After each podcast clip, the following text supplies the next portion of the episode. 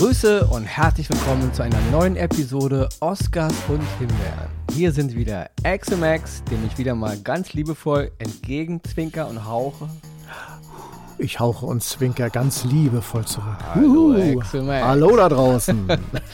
Und meine Wenigkeit Ronny Rösch. Ja, wir grüßen in die Runde, wir grüßen an alle, die uns zuhören. Und wir grüßen auch alle anderen, die uns nicht zuhören. Könnt ihr Richtig. weitergeben, den Gruß. ja, heute, wie angekündigt, letzte Woche geht es um Disney. Ja, Disney ist ja jetzt 100 Jahre alt geworden. Am, am 16. Oktober Ja. 1923 haben die Gebrüder Walt und Roy in der Garage ihres Onkels, der Legende nach, mit 500 Dollar. Damals hieß das Ding aber noch anders, irgendwie ähm, The Disney, Disney Brothers Cartoon Studios, irgendwie irgendwas. so, ne? ja, ja. Also die hatten noch nicht den offiziellen Namen, den man heute hat.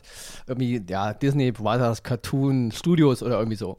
Ja, ich meine, danach ist natürlich eine Geschichte losgetreten, ja, auf die, denk mal, die in der westlichen Welt auf jeden Einfluss genommen hat. Ja, Ja, Also absolut. ich denke, keiner von uns, die im Westen aufgewachsen sind, da, also in Amerika oder in, in Amerika geprägten Ländern, wir sind ja nun mal Amerika geprägt, ob wir wollen oder nicht, ja.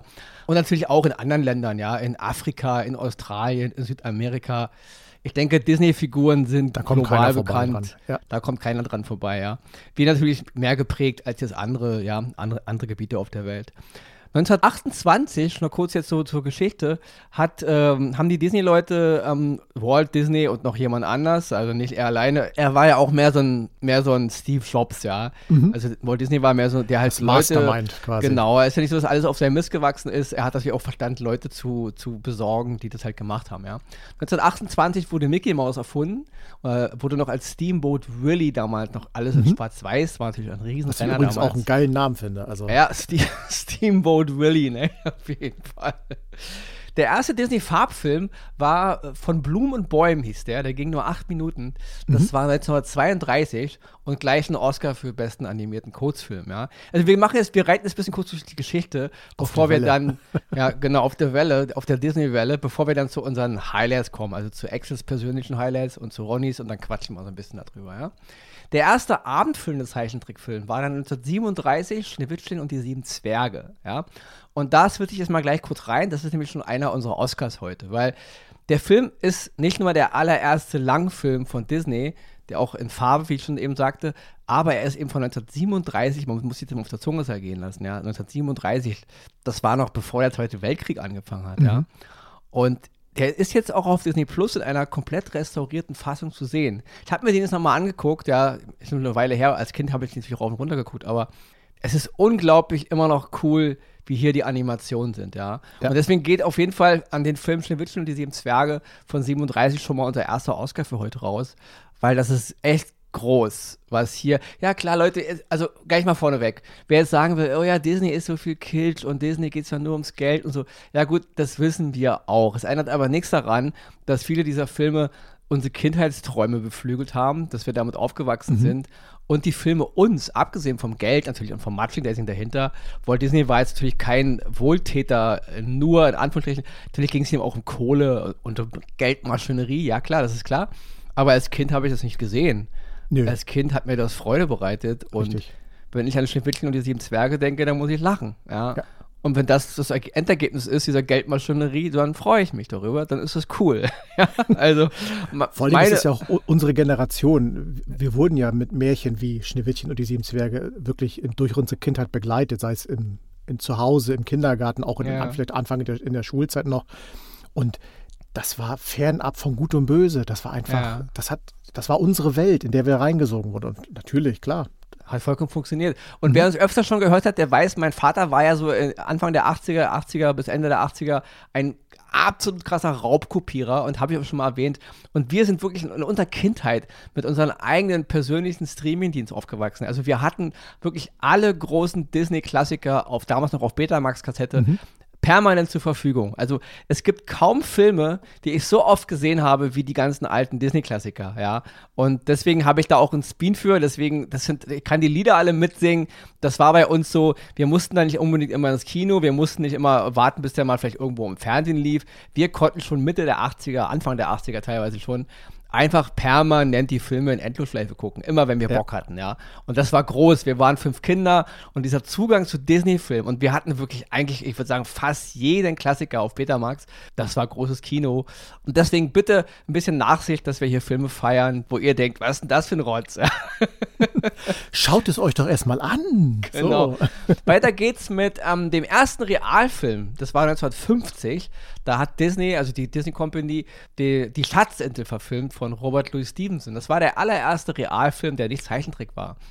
Dann noch kurz, warst du mal in einem äh, Walt Disney Park, also in einem Disneyland? Ja, in Orlando im Epcot Center bin ich gewesen. Du, super, können wir uns nämlich gleich aufteilen, ja? Genau. 1955 wurde in Anaheim, Kalifornien, in dem war ich, ja, mhm. ähm, der allererste Disney Park gegründet. Noch unter der persönlichen Aufsicht von Walt Disney selbst, ja. Also das ist der einzige Park, der in Anaheim, der noch von Disney selbst organisiert, gestaltet und mitgesprochen wurde. Genau. Ich war da mal und ähm, ja, du warst auch da, also ganz ehrlich, es ist mein Eindruck gewesen. Ich war ziemlich zwiegespalten, gehe ich nach Disneyland, ja gut, ich war jetzt in Kalifornien, gehst du mal rein. Mhm. Und vorsichtsweise eigentlich wegen, äh, wegen Star Wars, ja, die hat, haben ja jetzt so eine neue genau. Star Wars Sache da, die Quest Galaxy so. Quest, ganz groß, Galaxy's Edge oder so, glaube ich, heißt oder es. Oder Edge, genau, ja. kann auch Edge sein, ähm, ja. Ganz großes Kino, also wirklich mega, deswegen wollte ich da eigentlich hin, das war auch toll. Aber ganz ehrlich, du kommst da rein und du bist ein Kind. Mhm. Du kannst gar nicht anders. D diese Parks erschlagen dich mit, mit Zuckerguss, also auch optisch, ja. Und auch wenn du dich dagegen wehren willst, kannst du eine Weile tun, aber nach einer Stunde läufst du nur noch grinsend durch die Gegend, weil es genau einfach so es. unglaublich, ja, es, es ist ein bisschen manipulierend, ja, mag sein, aber es waren wirklich zwei wunderbare Tage, die ich in Anaheim verbracht habe. Mhm. Das, ich war erwachsen, ich war ein erwachsener Mann, aber ähm, abgesehen von Star Wars, was ich ja liebe, aber auch die ganzen anderen Attraktionen. Am, dann, wenn es dann dunkel wird, was sie da mit den Lichtern machen, was da für Paraden aufgefahren werden. Das Ganze ist ein unglaublicher Traum von ja. Kinderfantasien. Und ja, es geht ums Geld. Ich weiß. Ändert aber nichts daran, dass ich immer noch heute an diese beiden Tage, und ich gehe da auch nochmal hin, ja, ich erinnere mich sehr gern an diese beiden Tage in Anaheim. Und jetzt red du mal bitte ein bisschen von Florida, weil da war ich nicht. War ähnlich aufgebaut. Ich glaube, bei mir war das Wetter ein bisschen schwüler, mehr war es aber so, ansonsten nicht. Und ich muss sagen, wie du ja schon sagtest, ne, man sagt dann immer, ah ja, Geld und so weiter. Da bekomme ich alles für mein Geld. Wenn ich den Eintritt bezahle und da reingehe, ich gehe in eine komplett andere Welt, hinter mir schließt sich die Realität zu und ich kann abschweifen. Zu meiner Zeit war das gewesen, als ich dort gewesen bin, da war gerade Findet Nemo von Pixar ganz groß. Der, das ganze Epcot Center war in dem, zu dem Thema so ausgeschmückt. Überall waren diese Möwen, die so meins, meins, meins, wenn du an denen vorbeigegangen bin oder Mai, Mai, sind ja auf Englisch, ne? Aber auch alles andere, was da so stilvoll, mit viel Herz, mit viel Liebe, auch im Detail genau dargestellt wurde, wo, wo man sich in die Welten, die man aus den VHS-Kassetten kannte oder so reinflüchten konnte. Betamax. Betamax, Entschuldigung. Und genießen konnte. Meine Zeit war es VHS, bei mir ging es erst ein bisschen später los. Aber ich, ich liebe das einfach. Und ich kenne mittlerweile sehr, sehr viele. Wir, irgendwann hat ja in Paris auch äh, Disneyland aufgemacht. Und wie viele Menschen sind schon dort gewesen? Ja, und, und da so wurde damals von einem kulturellen Tschernobyl gesprochen. Ja. Nach dem Motto, die Amerikaner äh, infiltrieren die europäische Kultur. Aber gut, ja bitte, rede weiter. Mittlerweile waren da auch so viele Millionen Besucher. Und gerade für die Familien, die sich jetzt vielleicht den Flug über den großen Teich nicht leisten können, ist Paris genau die äh, super Alternative. Und auch da alle, die bisher dort gewesen sind, haben geschwärmt und begeistert. Selbst gestandene Männer, die mit Mickey Maus Ohren wieder rauskamen und so weiter. Das gehört dazu, das ist Entertainment. Ja. Und ganz ehrlich, wenn wir uns die Welt heute angucken, ist das doch genau manchmal so ein Tag, den man vielleicht mal braucht, wo man hinter sich die Tür zumacht und einfach mal genießt und sich unterhalten ja. lässt. Ja. Ich meine, wie ich schon sagte, ich bin da rein als Star Wars-Fan. Ich war in mhm. erster Linie da wegen, wegen Star Wars, wegen Galaxy's Und ich habe die Fotos ja gesehen. Mega. Ja, und also. das hat mich umgehauen, wie das aussieht. Aber die schöneren Attraktionen, die mir heute noch schöner in Erinnerung sind, waren die im übrigen Disneyland, ja. Mhm. Das war gar nicht mal das in Star Wars, das war als Fan geil, aber dieses kindliche, naive, das habe ich in den anderen Sektoren oder in den ja. anderen Bereichen entdeckt. Ist auch so, ja. Und das ist wunderbar. Also, und jedem, der da hingeht, Leute, nehmt euch ein, zwei Tage Zeit und bleibt auch am Abend, solange bis das Ding zumacht, ja. Das ist ganz, ganz toll was da gemacht wird. Mhm. Trotz aller Kritik, ich verstehe die Kritik dahinter, ich sehe auch das Geld, ich verstehe das. Aber ich war da echt wieder zwölf. Und nicht nur, ich war im Grunde doppelt mal zwölf. Ich war einmal zwölf als Star Wars -Kind, als Kind, als Fan und einmal aber auch zwölf einfach nur als Fan von den ganzen Disney-Charakteren, die ich halt kenne und groß geworden bin. Aber gut, weiter. Es war genug Werbung für Disneyland jetzt. Danke an die Disney Company, wir haben unser Soll erfüllt. Ja. Sie haben überwiesen, wir sind safe. ja. Ähm, dann springen wir mal ins Jahr 1966. Das ist der Tag, das Jahr, in dem Walt Disney dann verstorben ist. Ja. Mhm. Disney war starker Raucher hat er Zeit seines Lebens ein bisschen verstecken wollen. Er hat auch äh, äh viel Pfeife geraucht und äh, Zigaretten ohne Filter und so, hat dann Lungenkrebs bekommen und ist dann 1966 im Alter von 65 Jahren verstorben. Ja. Sein Bruder Roy starb dann im Jahr 1971 mit 78 Jahren. Und somit war die Ära der Disney-Brüder zumindest so, dass sie noch aktiv was machen konnten, vorbei. Und da haben natürlich andere Leute übernommen. Jetzt ging es natürlich groß auch ins Geschäft, ja. Mhm. Auch schon zu Disney-Zeiten. Das ist wirklich, das wollen wir nicht, nicht äh, äh wirklich verschönigen. Walt Disney war schon ein Geldmacher, ja. Äh, ja. Äh, ja. Es fing bestimmt an mit Träumen und mit, mit, mit Comic und so, das ist alles gut und Kinder und so, aber letzten Endes ging es um die knallharten Dollars, ja. Das wollen wir hier nicht verschönigen. Ähm, ich weiß nicht, ob du das weißt, aber die Sitcom Golden Girls Mhm. Und die Art-Serie Grey's Anatomy sind zwei mega erfolgreiche Serien ihrer Zeit und auch heute noch sehr beliebt. Heute noch. Beides ja. Disney-Serien. Ja, also, Golden Girls wusste ich, ja? Grey's Anatomy ja? wusste ich tatsächlich okay. nicht. Also okay. beides Disney-Serien. Und dann, ja gut, ich meine, diese ganze Ära, die danach kam, in den 80ern war ein bisschen Talfahrt, ja. ja. Disney war dann auch ein bisschen zeitweise am Ende und es wurden auch viele Entscheidungen getroffen. In einer Zeit, in der viele Filme entstanden sind, doch auch in den 80ern, die ein bisschen dunkel waren, die ein bisschen anders waren, wo mhm. ich Highlights dabei habe, da kommen wir aber gleich noch zu, ja. Und dann natürlich jetzt die absolut neue Zeit, dann ging es natürlich los, irgendwann hat man natürlich Pixar, ja, Filme mit Pixar gemacht. Dann hat man irgendwann auch Pixar gekauft. Dann hat man auch irgendwann ähm, Star Wars gekauft und man hat, hat ähm, Marvel gekauft und diverse Dinge. Und heute ist Disney natürlich ein, ein, ein Gebilde, das ist nicht wegzudenken. Also die, die ja. sind überall, die machen alles. Das ist ja, das ist erstmal nur ganz grob zur Geschichte, ja. Dann ging auch die Zeit der Live-Action-Remakes los und haben die angefangen, ihre ganzen alten Klassiker äh, mit realen äh, Personen zu machen. Ja, und dann ging halt der Wahnsinn los, den wir heute kennen. Das ist mal ganz grob zur Geschichte. Und jetzt fangen wir mal an mit unseren äh, äh, Empfehlungen. Also Filme, die wir, wo wir halt sagen, die müsst ihr unbedingt gucken, ja. Und Nehmt da ich jetzt schon wieder Decke, so viel gelabert jetzt geht's los. Okay.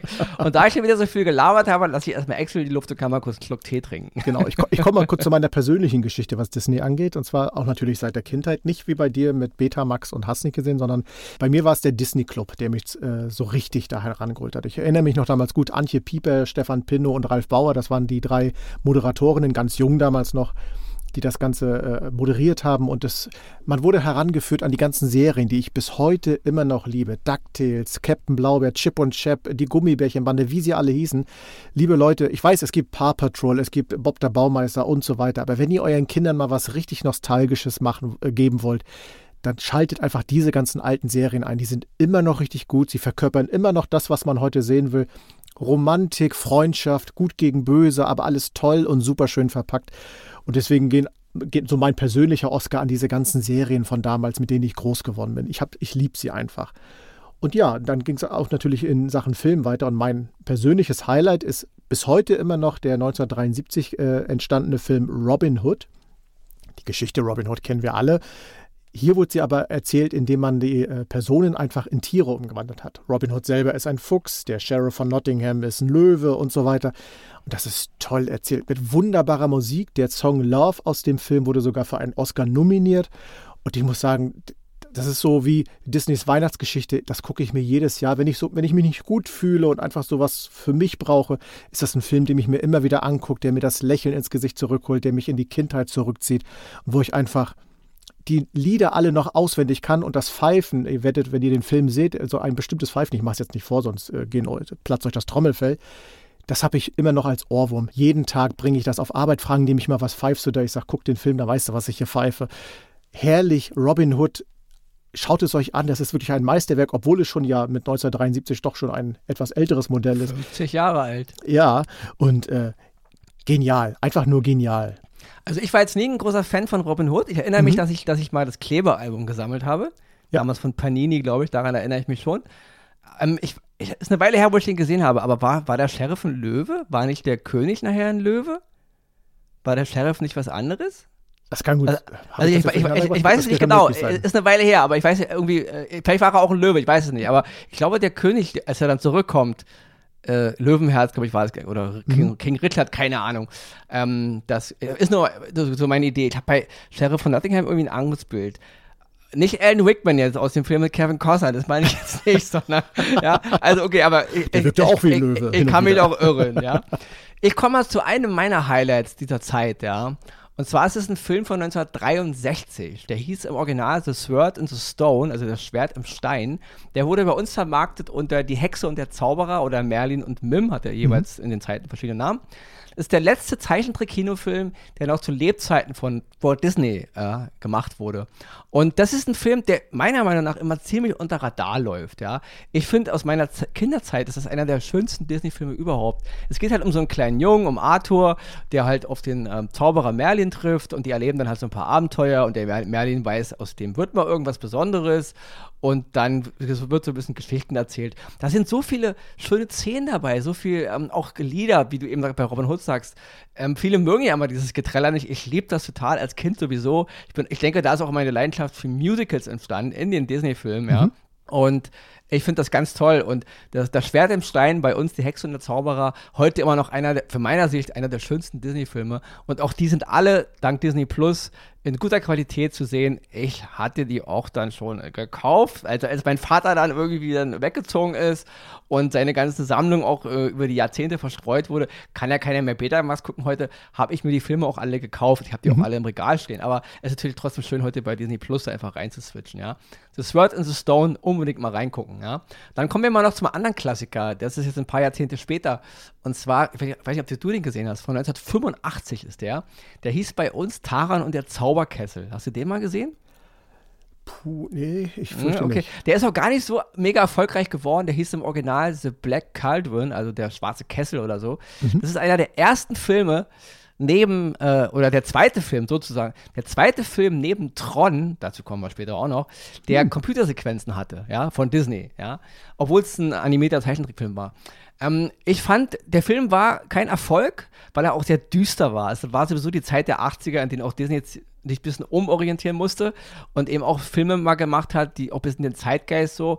Und es war ein sehr düsterer Film, der so ein bisschen sich an Herr der Ringe angelehnt hat, ja. Ich verstehe, warum der nicht so ankam. Ich als Kind hingegen, es gibt da eine Figur, und zwar der gehörnte König. Eine, aus meiner Sicht, eine der bösesten, finstersten Gestalten, die man je in einem Disney-Zeichentrickfilm gesehen hat, ja. Ich fand das als Kind mega. Ich habe ja eh so, immer so ein Spleen für sowas auch gehabt. Ähm, mich hat das nicht gegruselt. Ich fand die Armee der Toten und überall Skelette und alles dunkel und alles grün und so. Ich fand das Hammer, ja. Ich verstehe, dass der Film kein Mega-Erfolg geworden ist und dass viele heute den Film nicht mehr kennen. Aber mit der heutigen Sicht vielleicht, guckt mal rein. Taran und der Zauberkessel hieß der bei uns. Hat eine Menge coole Figuren, eine Menge coole Geschichten und mir hat es mega gefallen. Und jetzt kommen wir noch zum anderen Film, den ich unbedingt erwähnen muss. Ein Film meiner Familie. Der ist von 1970. The Aristocats. Den hast ja, du aber gesehen. Doch, natürlich. Okay. Ja, ja. Auch das ist ein Film, Ronny, wissen wir, ja, wir haben in der, dritten Person gesprochen, ja, für die Psychologen da draußen. Ronny ist ein großer Katzenliebhaber und ich liebe diesen Film einfach, ja. Also diese ganze Geschichte von diesen Aristokratenkatzen da in Paris, die halt so einen Straßenkater kennenlernen. Die Lieder sind schön, da tauchen auch noch eine Menge andere lustige Katzen auf und auch Gänse und also wirklich ein wunderbarer Film mit einer wunderbaren Geschichte. Da kannst du aber gerne was zu sagen genau, Da gibt es doch diese, die, die Szene, wo doch äh, die am Klavier Klavier sitzen und die Katzen von oben so auf ja, Klavier spielen. Da gibt es so ein wunderbares Meme, was mittlerweile durchs Internet okay. geht, wo das mit verschiedener anderer Musik untermalt wird, ja. was auch sehr, sehr goldig ist. Das also. ist auch wirklich toll. Also der Film hat, hat glaube ich, zwei ganz coole Klavierszenen Einmal diese erste, wo halt diese, diese Mutter mit ihren drei Kindern da Klavier mhm. ein bisschen musiziert und dann springt einer da halt rauf mit dem ganzen Körper und dann hauen die so auf den Tasten rum und am Ende nochmal so eine jessige, mega Katzen-Party-Szene, ja? ja? Der Film wird heute, wenn man die mal Disney Plus startet, mit einem Warnhinweis versehen, weil halt, ja, einige Sachen da ein bisschen rassistisch rüberkommen. Okay. Ich finde es ein bisschen übertrieben. Ich verstehe mhm. aber den Ansatz, worum es da geht. Da wird halt so ein Warnhinweis gemacht. Ist bei einigen Disney-Produktionen aus älteren Tagen heute bei Disney Disney Plus zu sehen, weil die halt darauf hinweisen, weil da schon manchmal Stereotype und auch ähm, Dinge dargestellt worden, die heute ja nicht mehr ganz politisch korrekt sind, ja. Mhm. Kann man übertrieben finden, aber für so einen multinationalen Familienkonzern, der halt so große Unterhaltung macht, kann ich das ein bisschen nachvollziehen, ja, warum sie das machen. Definitiv, ja? das stimmt. Das war auf jeden Fall Aristocats, ganz, ganz großes Kino. Kommen wir noch zu meinem anderen Film. 1977 ist der gemacht worden. Das ist im selben Jahr, in dem Star Wars rausgekommen ist. Deswegen ist 77 wird immer so ein Urknall für mich sein, ja, des Kinos. Der Film hieß bei uns Bernhard und Bianca, die Mäusepolizei. Kennst du auf jeden Kennst Fall auch. Im Hab Original. ich sogar als Theaterstück nachgespielt. Ach echt jetzt? Okay. Ja. Hast du nachgespielt? Wer warst also du denn? Nicht, Bianca? Ich, ich, habe drin gespielt. Nein, ich durfte Bernhard spielen tatsächlich. Ja, du warst, passt aber irgendwie. Irgendwie ja. passt Bernhard zu dir. Finde ich gut.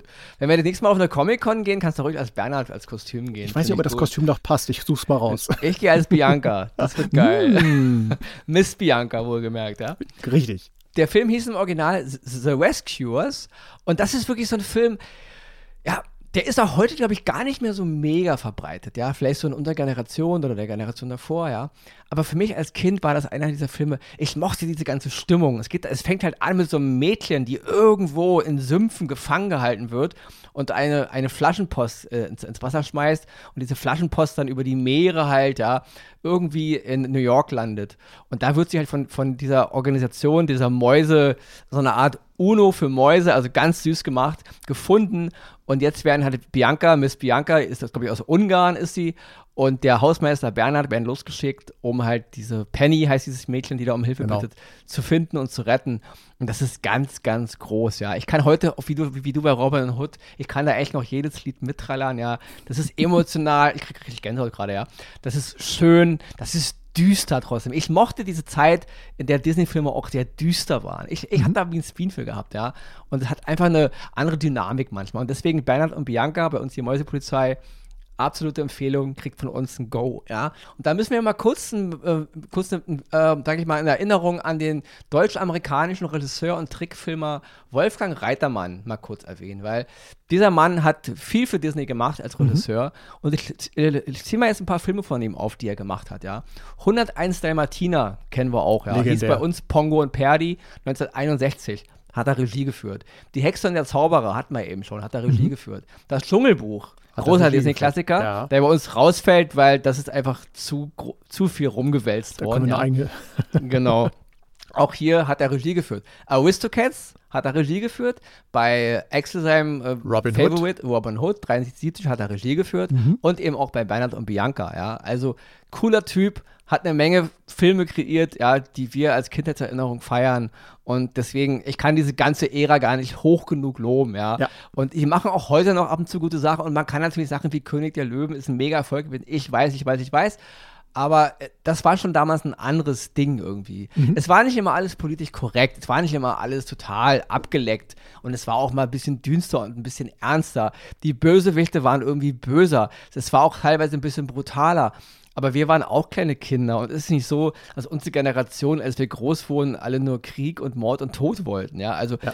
es hat keinen negativen Effekt auf uns gehabt. Und deswegen, ich fand, das war eine super Kinderunterhaltung und diese ganze Ära der alten Disney-Klassiker ja, ich finde nicht alle gut. Es gibt welche, die ich echt feiere. Bei der Masse, welche, die äh, produziert wurde, genau. definitiv. Ja. Aber so richtig schlecht war da eigentlich gar nichts. Mhm. Ja, also da kann ich überhaupt nicht drüber streiten. Und da würde ich jetzt sagen, ist für mich jetzt erstmal so diese ganze Zeichentrick-Ära erledigt, also aus meiner Sicht. Wenn du jetzt da noch was zu sagen möchtest, dann ist jetzt deine Zeit. Ja, ich wollte noch so ein paar Klassiker dann noch mit reinwerfen. Zum Beispiel, ähm, wer die Filme so Herkules, die Geschichte von Herkules haben wir alle mal gehört. Disney hat es dann sehr überspitzt humorvoll dargestellt, was glaube ich auch damals gar nicht so gern gesehen wurde. Ich persönlich fand den Film super, muss aber sagen, gar nicht wegen Herkules, weil mir hat die Figur des Hades noch viel besser gefallen, mhm. weil der war wirklich auf eine Art und Weise dargestellt, wie, da habe ich wirklich Tränen gelacht vom Fernseher. Und natürlich dann noch so Klassiker wie Die Schöne und das Biest und so.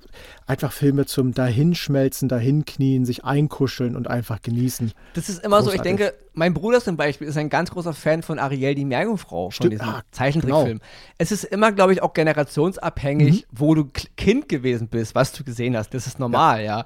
Die Filme, mit denen man aufwächst von Disney, die liebt man natürlich dann irgendwo. Nur wenn man mal die ganze Bandbreite betrachtet, hat die Qualität von der auch ich will nicht wirklich, ich will, da kann mich gerne Leute sagen, äh, sehe ich anders, aber hat auch die Zeichenqualität ein bisschen nachgelassen, weil Ja. dann eben auch viel Computeranimation wurde. Genau. Das sah dann alles sehr, sehr austauschbar aus. Mir fehlte ein bisschen das Organische in den Bildern, ja.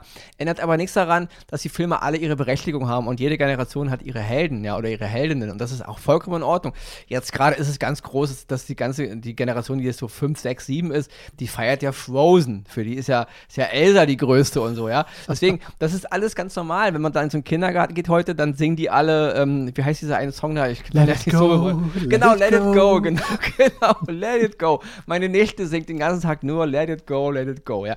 Wohl in Englisch als auch in Deutsch, ja. Also ganz Sehr großes gut. Kino. So hat jeder seine, seine, seine ähm, Geschichte aufgrund seiner Kindheit, das ist mir schon klar. Aber es hat wirklich damals, die hatten einfach ein anderes Flair. Und das ist Mhm. nicht so nach dem Motto, früher war alles besser. Ich weiß, dass früher nicht alles besser war.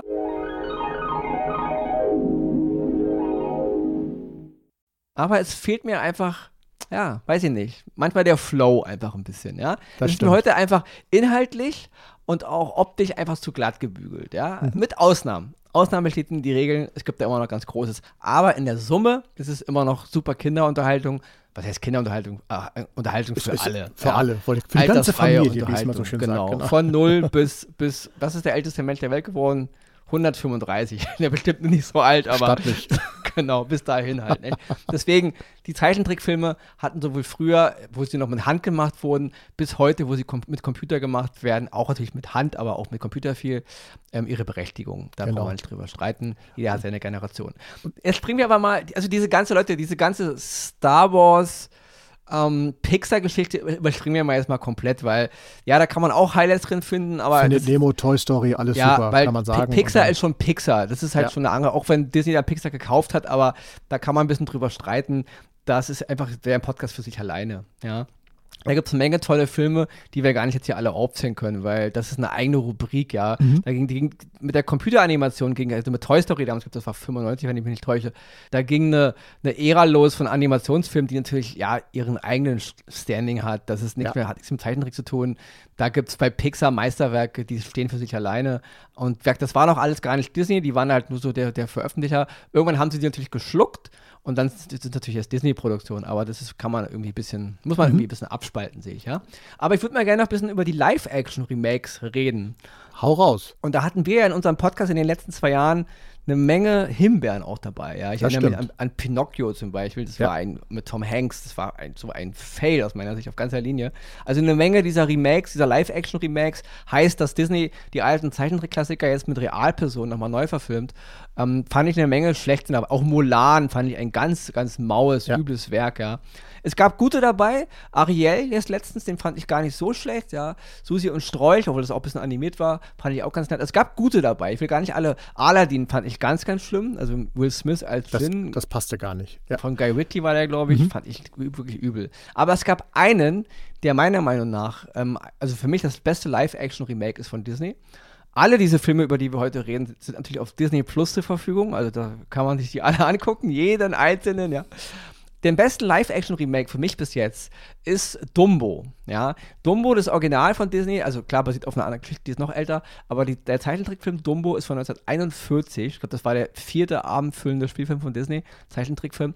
Und, ähm, und 2019 hat Tim Burton den als Live-Action gemacht. In der Hauptrolle waren Colin Farrell zu sehen, oder sind immer noch, wenn man den Film jetzt guckt, Michael Keaton, Danny DeVito, Eva Green, um nur einige zu nennen, und Lars Eidinger hat auch als deutscher Schauspieler da auch einen Auftritt. Der Film hatte ist nicht überall überwäl überwältigende Kritiken und viele haben den, glaube ich, auch gar nicht gesehen. Aber ich fand, das war eine ganz tolle Neuinterpretation dieser Dumbo-Geschichte von dem alten Disney-Film, ja. Weil er, er greift auch ein bisschen die Elemente der, der Originalgeschichte auf, aber eben auch einige Elemente aus dem Disney-Klassiker von 41. Und Tim Burton hat eh eine ganz eigene super Bildsprache. Er hat eh dieses, wenn man so an Filme wie Ed Wood denkt oder auch hier Edward mit den Scherenhänden und Sleepy Hollow. Ich mag seine Bildsprache ungemein und auch das kommt hier wieder ganz toll zu tragen. Plus, dass es eine tolle Geschichte war, ja. Also den, den Vater, den Colin Farrell spielt, zu Colin Farrell komme ich nachher nochmal. Ich habe noch einen Disney-Film, der bei mir in Ausgabe kommt mit Colin Farrell, ja. Er hat noch einiger, deswegen. Ja. Ganz groß, Dumbo, ja. Also die Geschichte, die Animationen waren der Hammer von Dumbo und auch von den anderen Tieren. Hat mich, damals, das war einer der Filme, die ich noch vor Corona im Kino gesehen habe, hat mich mega in den, in den, in den, in den Sessel gedrückt. Ich fand das super bewegend. Mhm. Die Geschichte der ganzen Familie, die Kinderdarsteller, äh, die Geschichte um Dumbo und wie es gemacht war, ja. Also aus meiner Sicht, Dumbo von 2019, der beste Live-Action-Remake bis jetzt kann ja noch was kommen, kann ja noch Aristocats kommen mit echten Katzen, ja. Da muss ich noch mal kurz reingrätschen, denn liebe Leute, Dumbo war der letzte Film, jetzt kommt ein bisschen Oscars und Himbeeren-Geschichte, den ich gesehen habe, weil ich an Ronny so ein bisschen gezweifelt hatte, als er mir den Film unbedingt empfohlen hatte. Da ich mir gedacht, Ach, hast du den geguckt? Ja, ich habe mir den dann angeguckt okay. und ich habe dann wirklich gedacht, weil ich dachte so, Dumbo, Live-Verfilmung, was soll das denn jetzt mit Elefanten und so. Und ich muss Ronny wirklich recht geben, der Film hat mich massiv überrascht, total begeistert und es ist eine absolute Sichtungsempfehlung. also schön. wirklich. Ja, freue ich mich. Seitdem habe ich auch nie wieder an dir gezweifelt. Habe ich okay, immer alle gesagt, echt? wenn Ronny sagt, das ist ein guter Film, dann ist das ein guter Film. Kann ich mich gar nicht erinnern. Ich, ich mochte auch äh, Colin Farrell. Ich mag ihn sowieso. Auch in dem anderen Film, den ich noch habe, spielt ja auch ein Vater, einen gebrochenen Vater, ja, der mit den Kindern eben so in mhm. so einer Fantasiewelt lebt. Und fand ich ganz, ganz groß, ja. Zum Beispiel König der Löwen haben viele gefeiert, die Realverfilmung. Hat mir nicht gefallen. Das ja. war eine 1 zu 1 Übersetzung. Diese in animierten Tiere, ja. die irgendwie nicht richtig lachen können, das, also da, da, da sehe ich immer noch lieber den Original-Zeichentrickfilm. Mhm, ja, die finde ich besser. Stimmt. Dasselbe war für Dschungelbuch.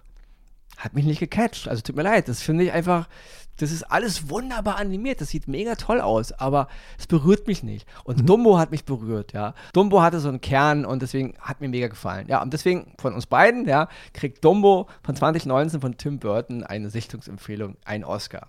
Jetzt muss ich noch kurz mal zurückspringen in, ins Jahr 1982 und zwar geht es jetzt um Tron, ja. Tron war der erste Spielfilm, der über wirklich lange Computersequenzen verfügt hat.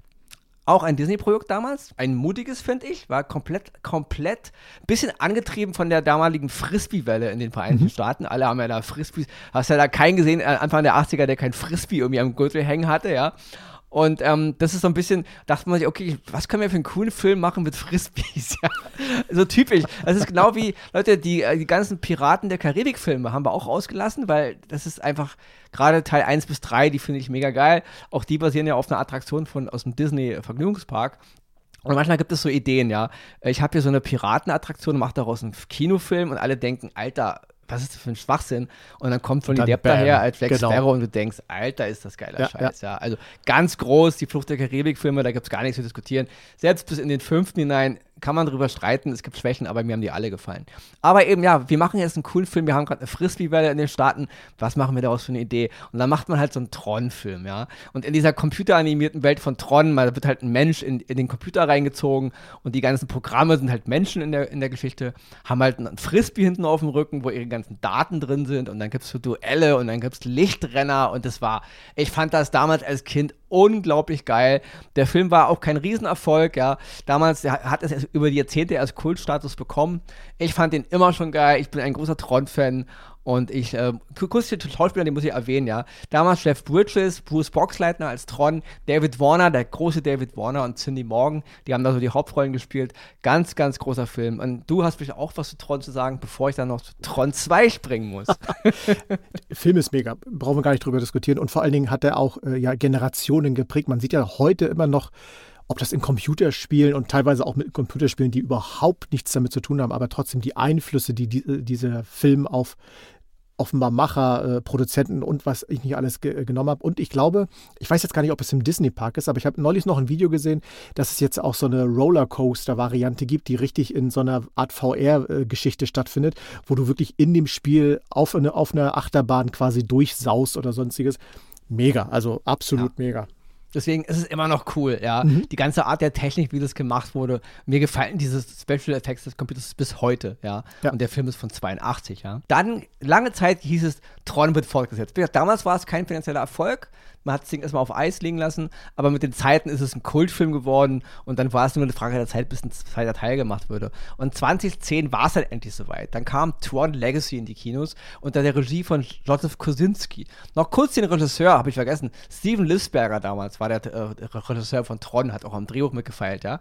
2010, Joseph Kosinski hat einen Film geschaffen, der dann auch nicht so ankam. Ja, Tron 2, Tron Legacy hat eine Menge Kritik einstecken müssen. Ja, er wird zu oberflächlich, er, er, macht Entscheidungen, die nicht funktionieren. So sieht keine Computerwelt aus. Es gab eine Menge negative Presse auch, eine Menge neg negative Kritik. Ich bin in den Film und ganz ehrlich, Leute, ich verstehe die Kritik. Aber ich halte Tron Legacy für einen der innovativsten, coolsten Filme der letzten 20 Jahre. Ja? Diese, diese Lichtrenner-Szene auf dem Raster, als der Charakter von Garrett Hedlund, der Sohn von äh, Flynn, da auf dem äh, Raster erscheint. Diese ganze Szenerie mit Clue. Jeff Brittle spielt dieses Programm, was mittlerweile die Kontrolle da übernommen hat, also die Programme von den Usern befreit hat und so. Das ist optisch so cool gemacht. Ja, ich habe das damals im IMAX-Kino gesehen und ich fand, das war mal was Neues, das war mal was anderes, das war mal was, ja, ähm, auch optisch bahnbrechend fand ich das, ja. Also diese Lichtrenner, wie die gesprungen sind, diese Geräusche und dann dazu der Soundtrack von Daft Punk. Alter, Leute, ja. Also Daft Punk war immer schon ein großer Fan von dem alten Tron-Film. Die haben ja auch so einen Spin für diese ganze Computermusik. Das ist ja klar, das ist ihre Art von Musik zu machen. Und die haben dann den Soundtrack dazu abgeliefert. Und auch das wurde viel kritisiert und bla bla hier. Also ganz ehrlich, für mich gibt es wenig Filme, in der das Bild und die Musik, also der Soundtrack, so harmonieren wie mhm. die Arbeit von Joseph Kosinski als Regisseur und seinem Kameramann und die Musik von Daft Punk. Das ist also das ist eine Szene, die gucke ich mir einmal die Woche an, ja, weil es einfach so cool ist. Der ganze Sound, wie, der, der, also es ist ein Hammerfilm, ja. In den anderen Rollen waren halt wieder Jeff Bridges zu sehen, ist klar. Bruce Boxleiter hat auch wieder eine Rolle bekommen. Michael Sheen zu sehen, Olivia Wilde und Killian Murphy. Leider hat der Film, er war angelegt auf den zweiten Teil, ist nicht dazu gekommen, weil die Kritiken und der Erfolg eben nicht so krass war, wie Disney sich ich dachten, die, wir müssen da mindestens eine Milliarde einnehmen, haben sie nicht gemacht. Was ich sehr schade finde, weil da wurden eine Menge gute ähm, Spuren gelegt, um einen ganz, ganz tollen zweiten Teil zu machen. Mhm. Ja, Leute, es ist immer noch ein Fantasy-Film man kann einen Menschen nicht in den Computer ziehen. Es gibt auch keine Lichtschwerter und es gibt auch keine Piraten, die wie Jack Sparrow cool über, den, über die Karibik nicht? gefahren sind, ja. Ja, also deswegen, diese ganze oh. Kritik nervt mich echt zu Tode, ja. Ich weiß, was du meinst, genau. Tron Legacy war ein fulminant cooler, geiler Film, ja, der es verdient hätte, den zweiten Teil zu bekommen. Er hat dann noch eine, eine Art, äh, er hat auch eine Animationsserie bekommen, Tron Uprising, die fand ich auch cool, handelt so ein bisschen dazwischen, damit wir halt ein bisschen die Geschichte davor kennenlernen, aber es ist eben nie zu dem, von meiner Sicht, dritten Teil gekommen. Es gibt jetzt wieder Gerüchte, es soll wohl noch ein dritten Teil kommen, also aber wieder wahrscheinlich, ja, es wird jetzt zehn Jahre später, 13, 15 Jahre später, ähm, ob da jetzt nochmal dieselben Schauspieler mitspielen, kann ich mir so nicht vorstellen, aber wir werden es halt sehen. Ich freue mich, dass ein dritter Teil kommt, ja. Ähm, und deswegen ist es wieder mal das Gleiche. Der Film hat wahrscheinlich zehn Jahre gebraucht, um die Fanbase zu kriegen, weil Tron Legacy aus meiner Sicht Oscar-Empfehlung, ein mega, mega cooler Film. Inhaltlich, ja, da kann man drüber streiten, aber optisch und von der Action und von der Musik absolut geiler Scheiß. So. Punkt. So, Ex, ich habe noch einen Film Respekt. im Petto. Ich habe noch, noch einen. Deswegen, du, die Chefetage hat schon angerufen. Noch, nein, nein, heute wird es ein bisschen länger, Leute. Ist nichts zu ändern, ja. Man kann nicht über 100 Jahre Disney reden und über Disney, richtig, wenn man. Richtig. Äh, heute geht es in 20 Minuten. Die Nachfolgensendung. Hast, du, hast, du hast Tron 2 auch gesehen. Ja, habe ich auch gesehen. Und was sagst du dazu? Also, ähm, ich fand ihn, ich finde den ersten besser, ja, aber ich fand ah. ihn definitiv nicht schlecht. Und äh, äh, du hast was sehr Wichtiges gesagt, durch die Musik von Death Punk ist das wirklich ein Film, der mitzieht. Wer eh darauf steht, wer filmisch sich genau in diese Details anguckt, passt Musik zur Szene und so weiter, der wird solche Filme lieben und deswegen, ich, die Kritik habe ich auch nie verstanden. Aber das ist ja, wir hatten ja schon mal so oft darüber gesprochen, was Kritiker schreiben und was nicht schreiben, wer wo mitspielt und man weiß man nicht, was dahinter steckt und deswegen Tron Legacy auf jeden Fall mit anschauen, gehört ja. dazu. Und wenn ein dritter Teil rauskommt, ist doch schon mal wieder ein langer Abend gesichert. Ja, auf jeden Fall. Kann man gleich zweimal ins Kino gehen. Genau. Tron Legacy war einer der Filme, wo ich sofort wieder ins Kino gegangen bin. Mhm. Es gibt nicht viele Filme, wo ich sofort wieder rein musste, aber der war so einer, ja. Ähm, ich weiß, man ist vielleicht ein bisschen geblendet wegen der alten Zeit, aber ich, ich nenne mir einen Film, der es optisch opulent mit dieser Art von Optik aufnehmen kann. Fällt mir keiner ein. Ja. Das ist, das ist, das ist, das ist, das schließt für sich alleine. Ja, ja das ist das für ist mich richtig. ganz, ganz groß. Ja. Jetzt komme ich zu einem Film, Leute. Oh, also der bricht mir jedes Mal das Herz, wenn ich den gucke. Der berührt mich immer dermaßen und er hat auch Menge negative Kritiken einstecken müssen, weil in diesem Film wird Walt Disney auch dargestellt, ja, und zwar von Tom Hanks. Der Film heißt Saving Mr. Banks. Es ist ein Film von 2013. Hast du den gesehen? Nein, den habe ich tatsächlich okay. nicht gesehen. Ja. Äh, Regie John Lee Hancock. Es, der Film handelt davon, als die Autorin des, der, der Kindergeschichte Mary Poppins, ja, die Filmrechte nicht an Disney verkaufen wollte. Mary Poppins, wir erinnern uns von 1964, einer der größten Disney-Erfolge seiner mhm. Zeit. Ein Film, der halt mit echten Schauspielern war, aber auch mit ein bisschen äh, mit äh, Computer, also nicht Computer, da gab es also mit gezeichneten Animationen dazwischen. Nicht? Ein Mega-Erfolg für Disney. Aber er hat 20 Jahre darum gekämpft, diese Filmrechte überhaupt zu bekommen, weil die Autorin des Kinderromans, P.L. Travers, einfach das nicht verkaufen wollte. Weil sie nicht wollte, dass ihre Geschichte von Disney zu so einer zuckersüßen Geldmaschinerie Mickey Mouse Nummer gemacht wird. Dazu war ihr das zu wichtig. Und der Film handelt davon, wie die Disney diese Autorin nach äh, LA einlädt, um jetzt im Grunde die Filmrechte abzuquatschen. Ja?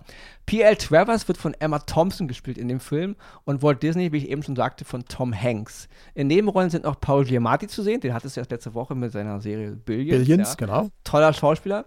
Und auch wieder Colin Farrell, den wir eben schon mal in Dumbo hatten. Colin Farrell spielt hier auch wieder einen Vater. Und zwar spielt er den Vater der Autorin, ja, den man halt in, in Rückblenden ihrer Kindheit sieht.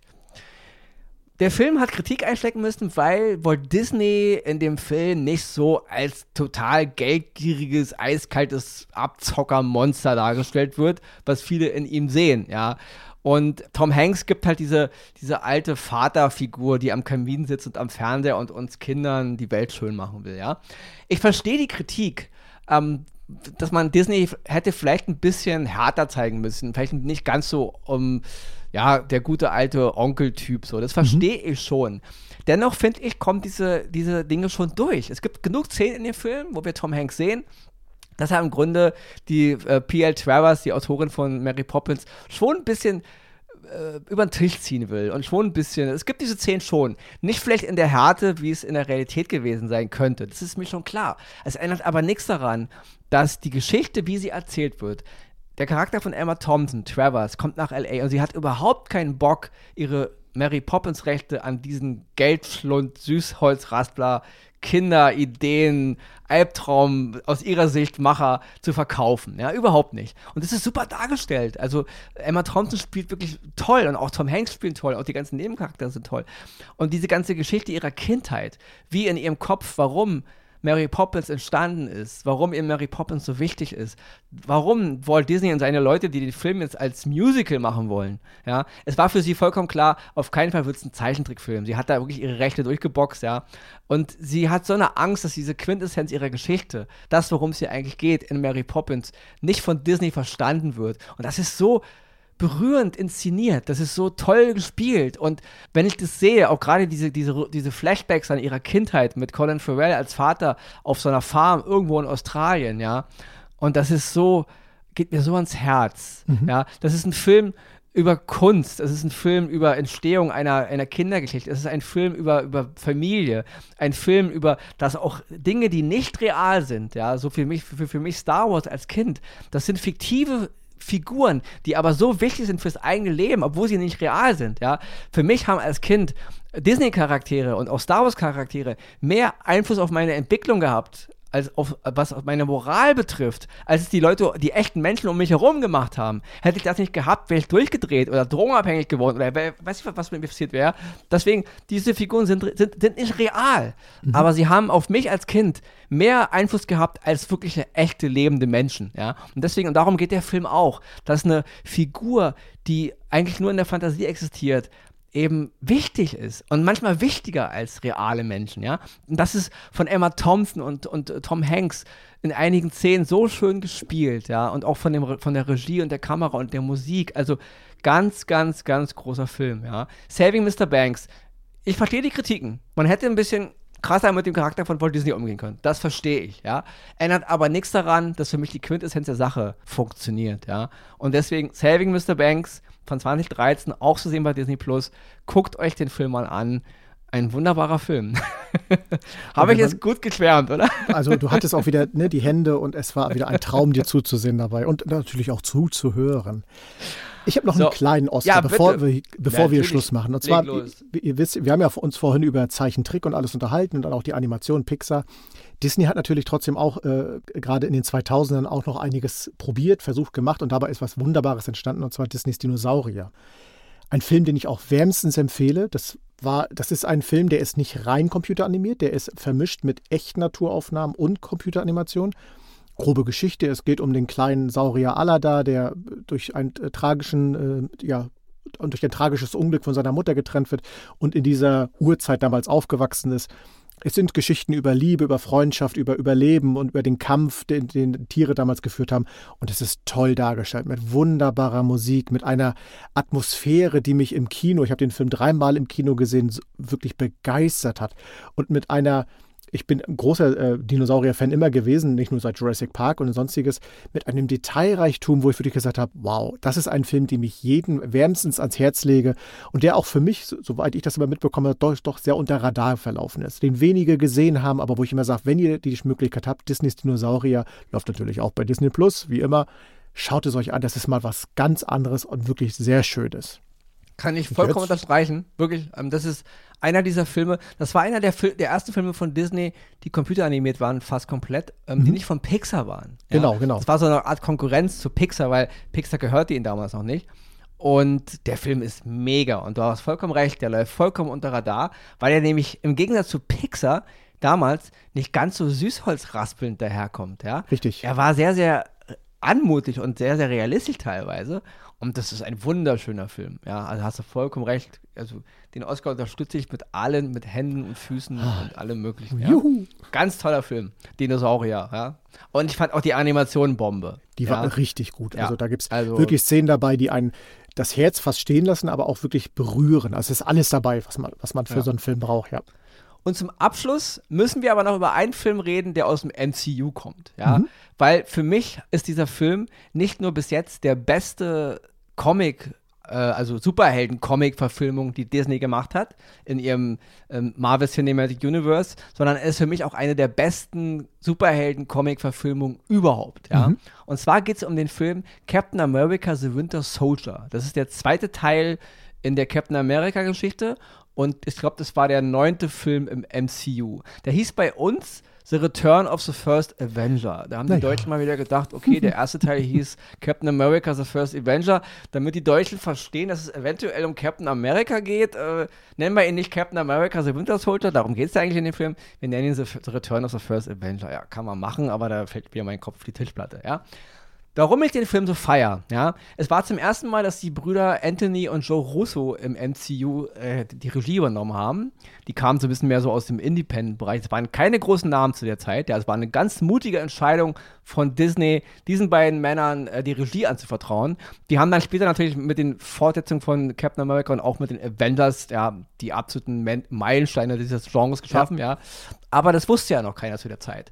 Captain America and the Winter Soldier. In den Hauptrollen natürlich Chris Evans, klar, Sebastian Stan als Winter Soldier, Anthony Mackie, Scarlett Johansson als krasse Super Black Widow in diesem Film, ja. Samuel Jackson ist klar, Robert Redford, was finde ich ein Coup war, ja, er spielt den Bösewicht in diesem Film. Mhm. Kobe Smiles, klar, die zur Gang. Und Frank Grillo war auch noch dabei zum ersten Mal. Ein mega Schauspieler, sowohl Axel als auch ich. Wir leben Frank Grillo. Auch wenn Frank Grillo Filme macht direkt für DVD, ist mir scheißegal. Der Typ ist cool, ja. Das stimmt wohl, ja. Die Filme kriegen Oscars bei äh, für Himbeeren meinetwegen, aber Frank Grillo ist einfach super cool, der Typ, ja. Und Thomas Kretschmann auszusehen in der äh, Szene am Ende oder in einer, in einer Post-Credit-Szene. Warum ich den Film so geil finde, hat diverse Gründe, ja. Erstens ist es inhaltlich von der Dichte, was mir da erzählt wird als Geschichte, losgelöst vom ganzen MCU, ein wunderbarer Film. Es geht um Kontrolle. Es geht darum, wie Staaten sich in die Menschen rein, also in die, in die, ja, also die Menschen übernehmen wollen, wie sie von hinten herum eine Art Diktatur schaffen wollen, wie sie von oben über Computer, wir kennen diese ganzen Geschichten über, über amerikanische Geheimdienste und auch andere Geheimdienste, die sich überall reinhacken, ja. Und darum geht der Film, ja. Wie man im Grunde den Kampf für die Freiheit äh, den Leuten sagt, es ist eigentlich für eure Freiheit, aber indirekt macht man eine Diktatur, ja. Und darum geht der Film über Schattenregierung, über, über Leute, die halt im Hintergrund die Fäden ziehen. Ich bin jetzt kein Versch Verschwörungstheoretiker, darum geht es nicht. Aber es geht darum, dass Leute ihre Macht missbrauchen. Ja, und das ist ganz, ganz cool. Und das ist wirklich cool, dass man Robert Redford, der eigentlich so ko kompletter Liberaler ist und gegen diese ganze, ja, sein Leben lang schon gegen alles kämpft, als den Typen gewonnen hat in dem Film, der eigentlich hier der Bösewicht ist, also der, der das alles macht, ja. Ganz, ganz großes Kino. Aber nicht nur die Geschichte funktioniert. Ich fand auch die, ich war damals sehr, sehr skeptisch, ob Captain America überhaupt funktioniert als mhm. Kinofilm. Als Comic verstehe ich das, aber der Typ hat ja die Amerika-Fahne auf dem Kostüm. Also Leute, da denkt man sich so, Alter, wer will das sehen außerhalb von Amerika? Ja. ja. Ganz schweigend davon, dass er, er kann nicht fliegen, er kann nicht wie Spider-Man, er rennt immer nur rum, hat ein Schild und haut Leute zusammen, ja. Wie soll das funktionieren, dachte ich mir. Deswegen, ich war überrascht von Captain America 1, aber ich war geflecht von Captain America The Winter Soldier Teil, also zweiter Teil, weil die, die, die Szene am Anfang schon, in der er auf so, einem, äh, auf so einem Tanker geschickt wird, auf so einem Schiff, weil da Geiseln sind, wie er über das Deck rennt, wie er kämpft, die Animation seines Schildes, dazu der absolut brachiale Soundtrack, wie der, also das war so unglaublich geil, wie da wieder gekämpft wird. Ja, also die Action in diesem Film, später haben sie es fortgesetzt in den äh, Avengers-Filmen, aber das war zum ersten Mal aus meiner Sicht, dass Kampfszenen, die Kamera war drauf, da wurde nicht hektisch wild geschnitten. Ich habe das gesehen, was die machen, obwohl natürlich der Computereffekt bei sein müssen, weil die Menschen sind tot, wenn die das machen. Aber es funktionierte, ja. Und das hat mich optisch so beeindruckt, wo ich dachte, das ist ein Superheldenfilm. Hier fliegt keiner rum, hier schwingt keiner rum, hier ist ein Typ, der springt einfach nur, der schmeißt sein Schild und der kämpft. Und wie der kämpft, mhm. da hätte sogar Bruce Lee gesagt, alter Falter, ja, was bist du denn für ein Typ? Komm in meine Schule oder bring mir noch was bei, ja. Also, das fand ich ganz, ganz toll animiert, ja. Und die, die Brüder haben ein super Gespür dafür ge gehabt als Regisseure, wie man die Action mit einer tollen Story ver vermischt, aber auch den Charakteren genug Zeit lässt für ihre Entwicklung. Es gibt eine Menge tolle emotionale Momente in dem Film.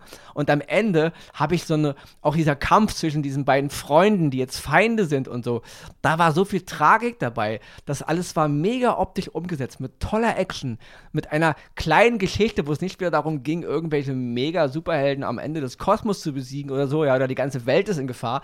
Es war auch eine Kritik an Amerika es war eine Kritik an der amerikanischen Regierung, es war eine Kritik an, an Kontrollgremien, die immer die Freiheit auf die Fahnen schreiben, aber im Grunde nur die Leute unterdrücken wollen und sie benutzen und manipulieren wollen. Das alles war da drin, ja. Und es war ein Superheldenfilm, ein mhm. Disney MCU äh, Comic-Verfilmungsgedöns. Und das finde ich mega, mega krass, ja. Und ja, deswegen schließe ich mich komplett an. Captain America The Winter Soldier für mich die beste MCU-Verfilmung bis dato und für mich auch eine der besten Superhelden-Verfilmungen überhaupt neben The Watchmen, aber davon brauchen wir jetzt nicht von mir anfangen. Damit bin ich jetzt fertig, Leute. Ich weiß, es war lang heute. Heute geht es fast eine Stunde, ja, aber das musste sein. Ich bin raus für diese Woche. Ich freue mich, dass wir diese Folge jetzt so feiern konnten. Man hört mich in sieben Tagen wieder und den Excel natürlich auch. Und ist auch Excel kriegt das Schlusswort zu unserer Disney-Folge und wir hören uns in sieben Tagen wieder. Und wenn ihr euch natürlich fragt, ja, warum meckert da jetzt die Chefetage? Natürlich meckert sie nicht, weil wir sind ja die Chefetage. Von daher dürfen wir hier tun und lassen, was wir wollen. Und heute war es uns ein Bedürfnis, mal über 100 Jahre Disney mit euch zu reden oder euch was davor zu erzählen. Aber ihr wisst ja, schreibt uns eure Meinungen, eure Ideen, das, wie ihr zu Disney gekommen seid, was ihr vielleicht an Disney liebt. Wir freuen uns sehr darauf. Und ja, nächste Woche hören wir uns dann hier wieder, wie gewohnt wieder. Und ich sag mal, bis dahin, bleibt uns treu, bleibt gesund, geht auf Disney Plus und schaut euch all die Empfehlungen an, die wir euch hier um die Ohren geschlackert haben. Bis dahin, ciao!